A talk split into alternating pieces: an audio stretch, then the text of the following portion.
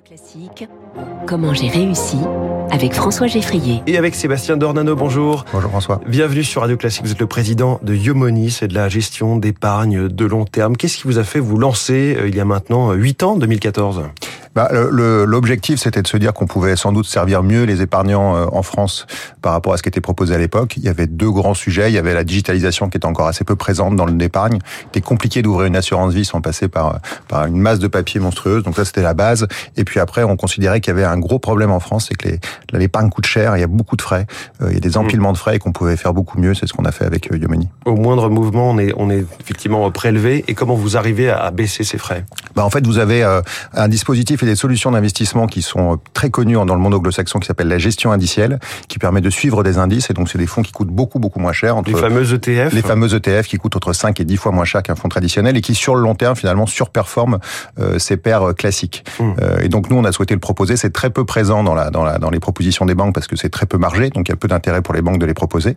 Euh, en revanche, quand vous faites une solution en ligne, bah, vous avez beaucoup plus intérêt à les, à les proposer. Et donc, on, on a initié ce, ce, ces vagues. Donc, on vit, on vit sur deux vagues. La vague de la digitalisation et puis la vague de la gestion indicielle qui représente encore que 2-3% euh, de l'épargne des Français, alors que ça représente déjà 50% de l'épargne des Américains. Donc c'est vous dire qu'on a encore euh, des jolis jours devant nous. Et sur Yomoni, le but c'est quoi? C'est de laisser le client assez autonome en lui donnant beaucoup d'infos ou c'est de le prendre par, par la main? Non, le but c'est vraiment de faire de la gestion pilotée, c'est de l'accompagner. C'est-à-dire on va scanner sa situation personnelle, ses projets d'investissement, ses projets de long terme, euh, et en fonction de ça, on va lui recommander le fondamental qui a un, niveau de risque. et s'il en est d'accord, eh ben on va mettre en place une gestion diversifiée en gestion indicielle avec c'est avec euh, avec le niveau de risque qu'on a choisi. Donc on est uniquement en mmh. gestion sous mandat et on prend vraiment l'épargnant par la main pour faire en sorte que il sorte du stress et de la gestion quotidienne de son épargne et qu'il nous fasse confiance. Comment va votre société aujourd'hui, Yoboni Vous avez une équipe de 65 personnes qui, j'imagine, grandit assez vite.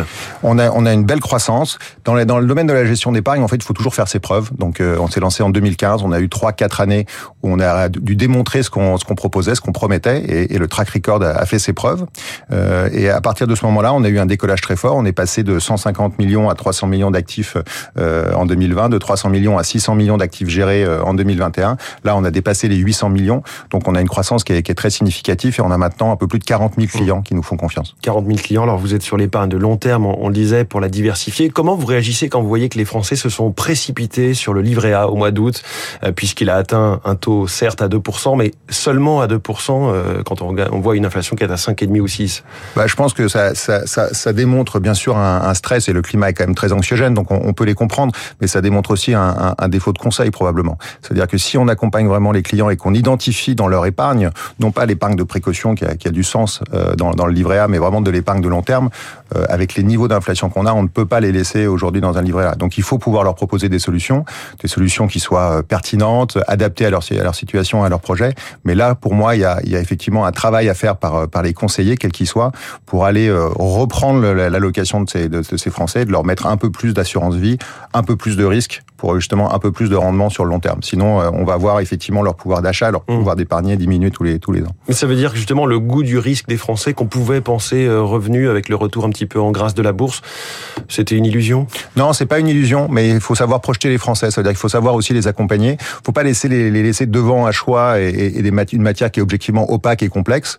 Euh, il faut savoir leur poser les bonnes questions qui sont euh, les leurs, c'est-à-dire quel est mon horizon d'investissement, dans quelle situation je suis aujourd'hui financière, mes revenus, mon patrimoine et leur, proposition, leur proposer la solution adaptée. Si vous faites ça et vous, et vous êtes transparent sur ce qui se passe, si vous leur expliquez et que vous leur dites effectivement, oh, cette année c'est un marché un peu plus complexe, effectivement les performances vont être vont moins être moins belles, mais c'est surtout le moment de résister parce que c'est pas le moment de sortir et d'éviter ce qu'on appelle les portes de saloon, donc de, de, de, rentrer en haut et de sortir en bas. Euh, là, vous vous arrivez à faire des expériences qui sont belles sur le long terme. On reste nous avec des performances à plus de 6% net de frais euh, sur 5-6 ans. Donc, euh, donc il faut voir l'investissement sur le long terme et surtout pas sur du trading court terme qui est toujours beaucoup plus dangereux. Alors un mot sur votre parcours, euh, Sébastien Dornano. Avant Yomoni, il y a eu la financière de l'échiquier. Comment est-ce que ces, ces deux aspects se complètent? Vous n'avez pas toujours été entrepreneur, ce que je veux dire. Non, euh, j'ai été entrepreneur à partir de 39 ans. Par contre, euh, la financière de l'échiquier m'a fait côtoyer euh, des, des, entrepreneurs parce que c'était vraiment une, une, boîte qui a été montée par euh, par Didier Le Ménestrel et Christian Guenier, qui sont pour moi des, des grands entrepreneurs et qui, qui m'ont donné le virus. Je pense que c'est, on peut l'avoir euh, naturellement et on voit des jeunes entrepreneurs sortir d'école et immédiatement lancer leur société. On peut aussi l'attraper par par porosité. Et c'est vrai qu'après les avoir côtoyés pendant 12 ans, moi j'ai eu très envie de, de, de monter ma propre structure et de développer peut-être un concept un peu différent, mais qui répond toujours à la même problématique, c'est d'accompagner les épargnants français. Voilà. Et comment vous diriez que vous avez réussi? Quel a été le déclic ou la clé qui fait que Yomoni fonctionne aujourd'hui? Euh, la, la, clé sans doute, et, et, ce qui nous permet d'attirer des talents chez Yomoni, d'attirer des épargnants en tant que clients, c'est l'alignement d'intérêts. Euh, Aujourd'hui, on, on, peut difficilement monter une structure sans qu'on ait un alignement d'intérêts entre les clients, les gens qui, les, les, collaborateurs qui travaillent chez Yomoni, les actionnaires.